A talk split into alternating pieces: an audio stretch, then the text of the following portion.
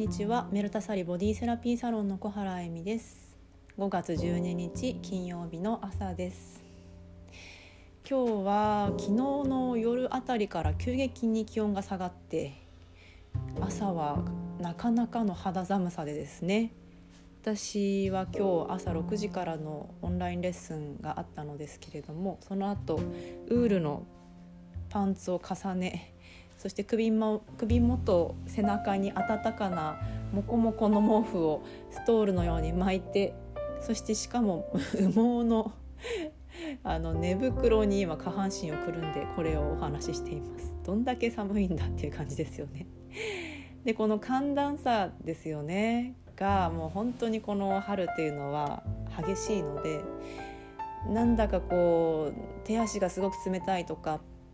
冷えてる感じがするとか、まあ、実際手と足があのマッサージにいらっしゃる方もすごく冷えてる方とっても多いんですよね。でこの、えー、寒暖差そして、えー、ゴールデンウィークがお休みだった方はゴールデンウィークにたくさん楽しんだり遊んだり休んでグダグダしたりとかした後でのこの1週間お疲れ様でした。しんどい方も多かったかと思います。でこの時期えー、非常にこの寒暖差生活の変化そして4月から新体制や入社とか何か、入学など新たなそのところに飛び込んだり環境が変わったりするというケースとても多いと思うんですよ。でこの、変化が生活気候そして、えー、メンタル面などに一気に起きてくるのがこの5月のちょうど今時期です。でこの時期に5月病なんて言われたりもしますよね。なんかやる気出ないなとかなんか体調悪いなとか億劫な感じとか家を出たくないとか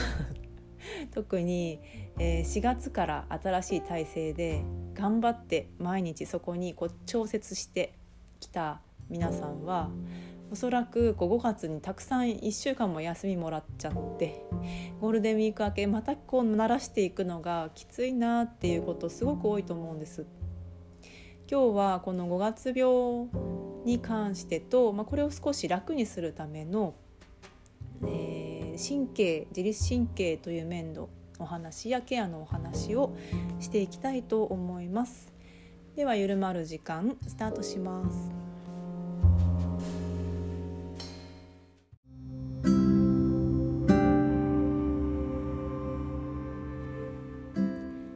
ましてエミです今日は5月病について取り上げてみたいと思います5月病はですねその病院とか何か受診をした場合にその5月病っていう名前ではなくて5月によく起きる5月病と言われるんですけど5月病なる病気が体の中にあるわけではないですよね。でこの、えー、五月病の原因っていうのが人それぞれ実は違うというふうに、えー、見られるそうでそれが、まあ、その環境や人間関係の適応が難しくなっているとか、まあ、適応障害なんて言われることもあったりするそうなんですけれども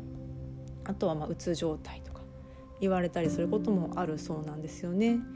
でこの例えば調子が悪いなと思ってて病院に行きましたと。で病院に行った時に病院のその、まあ、お医者さんにですね「ああなたはまあちょっと調子が、まあ、悪いということですけど適応障害ですね」とか「うつ病ですね」ってお医者さんが白衣で言われたらですねえーってびっくりしてあもう私は適応障害なんだうつ病なんだって思ってしまうと思うんですよ。でそれが非常に、えー、余計にそのストレスになったりその自分を苦しめてしまうそのあの思い込みに陥ってしまうということがあるかと思うんですね。で、えーまあ、そういうことを、まあ、なるべくならあの、ね、防ぎたいというかその体の調子を整えることで実は、えー、結構調子良くなるよっていうことをまあ、あの思えるくらいの余裕が心にあるといいなと思うんですけれどもそのために今日は、えー、このウェブサイトの中からですね東京横浜 TMS クリニックというクリニックのホームページを少し参照してまずご紹介します。これを聞いておくことでちょっと心づもりができるといいなと思いますね。もし受診される場合もしない場合も。5月病の原因と対処法。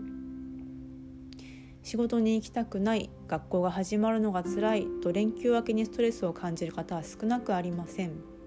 5月病って何？ならない方法は？ということをお話しします。5月病とは5月の連休明けに心身のバランスを崩してしまった状態を日本では5月病と呼ぶことがあります。いわゆる総称として使われている言葉です。この時期はいろいろと社会生活の変化気候の変化などが重なる時期です。日本ではゴールデンウィークがありますからなおさら変化を大きく感じてしまうのかもしれません。医療機関で5月病ですと診断名がつくこともありませんが心の調子を崩しやすい時期として認識いただくと良いでしょう。実際に診断が診断がつく場合は適応障害もしくはうつ病とされることが多いでしょう。適応障害とは新しい環境に適応できないことがストレスになり心身に影響が現れ生活に支障が出ている状態です。うつ病とは脳の機能低下により心身に影響が出て身体症状や精神症状が出ている状態ですざっくりまとめると環境へのストレスが原因適応障害脳への機能低下が原因うつ病と言えるでしょうとのことです。ここまでが、えー、東京横浜 TMS クリニックホームページから参照させていただきました。であの一口に環境の変化といっても同じ環境でも何をストレスとかそのちょっと嫌だなとかそのここからちょっと避けたいなっていう風に感じるかというのは人それぞれなんですよね。例えばその、えー、オフィス環境がしんどい方。私はよくオフィスで働いてる時に窓が開かなくて高層にいるっていうことで息が詰まりそうだなっていうのが すごく一番ストレスだったんですけども、私のようにヨガをずっとやっている人はちょっと自然があのちょっと好きな人ってことが多いのでそういうこともあるかもしれませんしそういう方はおそらく地方に住まれていて割と東京より自然があった環境で住まれてた方なんかはそういうストレスもあるかもしれないですよね。あとは通勤になれなくてお家からその出社する場所までが遠くてそこが満員電車がストレスであるとかで、え満員電車ってあの東京に住まれてる方はもう本当に心を無にして毎朝乗ってるかと思うんですけど、え戦争とか戦に向かう兵隊の人よりストレスレベルが高いという研究があるのでそれくらい満員電車はストレスってこともあります。毎日乗るのは本当に大変なことなんです。そして人間関係の悩み。あこの人苦手だなとか。あこの上司なんかすごくあの干渉してくるなとか言い方が強いなとか。逆に全然助けてくれないなとかあると思うんですよね。同僚でもあるでしょう。そういうこと。それから目標の喪失。例えば移動なんかがあって今までやってたポジションが変わってしまってまたゼロからとか。自分がやってたことは評価されなくて新年度に入った時とか。もうやる気が出ないわってこともありますよね。などなど。たくさんのこう変化ストレス新しい環境でのストレスというのがあります。そして、えー、それに加えてそういう変化のストレスっていうのはおそらく10月の移動のにもあるはずなんですよ。などになぜこの時期に出るのかなと考えてみるとやはり気候の変化というのがすごく大きいです。で、えー、ここからはですね、えー、書籍「最高のパフォーマンスを引き出す自律神経の整え方」えー、筆健司さんという医学博士脳神経内科医の方の本を少し参照しながらお話ししていきますね。でえまず前提として皆さん感じてらっしゃるように寒暖の変化雨が降ったりすごく晴れたり風がすごくビュービュー強く吹いて乾燥したりということが毎日目まぐるしく毎日毎日変わっていきますよね。でちょっと想像してみていただきたいんですけど例えば一日の流れやここ1週間の流れをご自分が好きなもの、えー、曲でもいいですし 色でもいいですし、えー、何か服装でもいいですしご自分が好きなそのものに例えたとしたらどんな音の大きさどんな色の強さどんなあの種類の絵画が、えー、日々日々、え、行われていくか。一日の長さを大きな紙だと思ってちょっと想像できますか？で朝の序章から始まって午前中で正午その後の午後そして夕方から夜寝る前までと一日のその中での例えば音楽であれば音の高さとか大きさとかその参加してる楽器の量とかですねをちょっとなんとなくイメージしていただくと例えばオーケストラであればその盛り上がるところと静かなところとありますけど、まあ、そんな感じで全然違う展開が一日に起きてきていきなり激しくなってうわーっとあの雨が降ったりですとか、まあ、昨日とかそんな感じでしたけど東京はありますよね。でこの変化っていうのが私たちの体の自律神経に大きな影響を与えています。例えば今日みたいにすごく寒い日は自律神経のうちの働く方戦う方逃げる方頑張る方の交感神経が働きで末端のこの筋肉や毛穴がキュッと締まって血管もキュッとこう少し縮んで熱を出さないようにと頑張ってくれます逆に、えー、数日前ですかねもう夏かなっていうぐらいな暖かい日になると今度は副交感神経休む方充電する方休息、えー、安眠に導く方が働いて血管や筋肉を少しこう緩ませて熱を出そうとしてくれます。でこの、えー、キュッとしたりふわっとしたりというざっくり言うとですよこの機能がいつもその先ほどの、えー、オーケストラのクラシックのいろんなこう盛り上がりとかですねその静かなところとかですね感想とかですねの分だけ変化していると考えて見ることはちょっとイメージつきますでしょうか？そうするとその体の中で自律神経はもうあの大忙しなわけですよね。静かなとこから始まった優しい曲調かと思ったらうわーっと大きくなって なんかこう打楽器どこどこみたいな感じですよ。びっくりびっくりしますよね。あのそりゃ自律神経働きすぎて疲れるわっていう感じなんです。で、えーとこの自律神経の中で気象病って言われる状態っていうのがあるそうなんですがこれが湿度気圧変化に伴う不調。ここを指します。英語ではメテオロパシーと表記されます。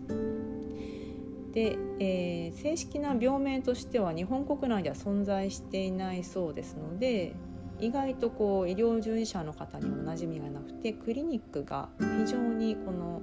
え、こういう病この気象病を扱っているところが少ないそうなんですね。ですが実際に症状に悩ませる方悩まされている方とても多いと。2016年9月この先生の外来にいらしてかいらした方は、えー、1ヶ月で100から120名ほどいらっしゃるということなんです。全国的に、えー、いらっしゃるということですね。で具体的な症状としてはめまい吐き気頭痛肩こり全身の倦怠感低血圧や血圧の上下関節痛手足のしびれ軽症動悸不安感目のかゆみ鼻水咳など。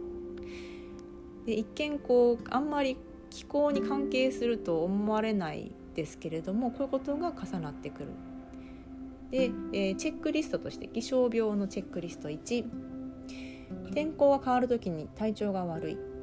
2雨が降る前や天候が変わる前になんとなく予測ができる。3耳鳴りやめまいが起こりやすい。4肩こり首こりがある。首の外傷歴がある。5猫背反り腰がある。姿勢が悪い。6乗り物酔いをしやすい。7パソコンスマートフォンの使用時間が長い。平均4時間1日あたり以上。8ストレッチや柔軟体操をすることが少ない。9歯の食いしばりや歯ぎしり歯の治療が多い。顎関節症がある。10エアコンが効いている環境にいることが多い。夏冬とも。11日常的にストレスを感じている。特に精神的なストレス。12更年期障害ではないかと思うことがある。男女とも。ということです。いかがでしたでしょうか。でここに、えーまあ、3, 3個以上今思い当たった方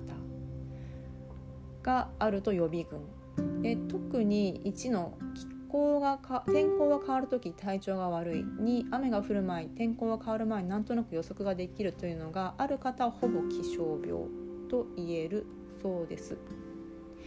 でこれはその体が体温調節がうまくできず体調不良になる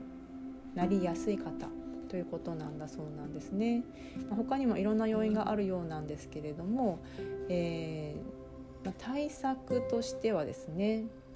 やはり体を柔軟に保つためのストレッチや体を動かすことや洋服をうまく調節することそして我慢せずストレッチマッサージつぼ押しなどを行ったりプロにも任せてしまうというのは大事だと思います。生活リズムを規則的に7時間ほどは寝ると良いでしょう。そして、えーま、頑張りすぎる方はしっかり休む。だらだらしすぎる方はしっかり動く。この辺りも大事になってくるかと思います。でこの、えー、先ほど適応障害なんてことの診断を受けることもあるというふうに5月病のことを解説あの引用させていただいたんですけれども、えー、この、えー、自律神経って体温とかその脈拍血圧筋肉の状態ギュッと締まったりリラックスしたりっていうえことを調節していたり内臓の調子などを調節しているのに加えてその、えー、人とのコミュニケーション力なんかにも影響を直接及ぼしていると言われているんですね。でこれは、えーと、ポリベーガル理論という理論からなんですけれども人は、えー、リラックスしている副交感神経その急速、えー、充電モードですねの時に人とつながったり安心感を自分の中で感じることができると言われてるんです。で逆に交感神経頑張る戦う、えー、逃げるというモードの時はちょっと戦闘モード。あの動物で言えばあの鹿がライオンから逃げてるみたいな交感神経というのはそういう働きですのでちょっとこうギュッと緊張したりこう視野がギュッと狭まってその生きるためにこう全力を注ぐモードですので人とつながりを感じたりとか安全というよりは危険を感じてそれを回避しようとしたり生きようとしたり呼吸が浅くなってそこから、えー、まあ、ドキドキしてですねその場を切り抜けようっていう生きようとするモードに入るんです。でそうなると人に話す時に安全だわとかこの人とつながりを感じるわということは感じるのは難しいわけですよね。で先ほどの適応障害っていうお話がありましたけれども新しい環境の中で日々緊張とか慣れない中で交感神経頑張る方を働かせて私たちはそこで、えー、順応しよう調節をしているわけなんですよね。でその自律神経の交感神経が過多な場合働かせすぎる頑張れすぎてる場合その安心感や安全感や人とのつながりは感じづらいという自律神経の状態になってるわけなんです。これはもうあの皆さん自動的になります。そうなった時に適応できるかっていうとそれはできないわって話なんですよ。ですので、えー、やっぱりここでその診断というのはもちろんそのカテゴライズしてもらうことで対処法が見つかるのですごくあの必要な方には必要だと思うんですけれどもこの、えー、クデケン先生の本の最後の締めのまとめの終わりにのところにも書いてあるんですけれども自律神経というのを、えー、うまく付き合うっていうことが大切ですと書いてあるんですね。で100%コントロールしようとすると余計乱れることがあります。100%コントロールは無理なんですそもそも自立っていう字がついてるぐらい私たちの意思ではなくてこの自律神経自身が自分で調節するという神経ですので必要以上に敏感にならず70%で良いと思うことと書かれてます。で、えー、この休むだけでも頑張りすぎるだけでも調整できないところが難しいので体を整えるということと心ストレスを発散したり何か楽しみをあのしてみたり好きなことしてみたり書くとかですね。あの王様の耳やロバの耳みたいに なんかこう人がいないところでわーって吐き出すとかでもあのいいと思うんですけどそういう感じで心のデトックス排出というのも重要とまとめに書かれてます。で、えー、この先生が、えー、オスクデケン先生がおっしゃってるのは心身の健康も含め自分をマネージメントするのは仕事上でも大切なこと。70点くらいを目指して何か一つでも実行してみよう。そして自分を俯瞰で捉える習慣を持つのも良い。と書かれています。でオンオフをしっかり切り替える。で切り替えるということはオンオフオンオフしていってオンだけでもオフだけでもダメですよってことなんですね。で、えー、この先生はその骨格の乱れが最大の要因というふうにおっしゃってるんですねその自律神経が乱れることに、え、関しては。ですのでその五月病はその自律神経が乱れている状態というのが非常に大きいもう私はほぼほぼそうではないかと思ってるんですが、えー、その自律神もし、まあ、あのストレスが一番だっていう方もストレスが高まっている時は交感神経過多になっていることや、まあ、そのままずっと動けないとそれも超えてですねあの動物でいう死んだふりみたいになって動けなくなったりするっていう風になったりそれになると副交感神経なんですけどもちょっと細かくなるので割愛しますがなったりしてくるんですよ。なので体を動かしたり温めたり食事を規則的にしたりえー、マッサージを受けたりあの自分で休めなくなったらもう本当にプロに頼むのがおすすめです。きちんとその自律神経が通っているところやそれに関連するところをほぐしてくれるところに行ってくださいそして、えー、なるべく早く、えー、整えるで精神的ストレスだけが自律神経を乱すわけではない。体の骨格や体の凝りも乱していきますのであと温めとか冷えですね。ストレッチやマッサージやその姿勢とか。あとは刺激物もあの辛いものとかカフェインの摂りすぎなんかも少し控えてみると良いかと思います。ということで自律神経ってすごくあの自分で調節できないので難しいところだと思うんですけれども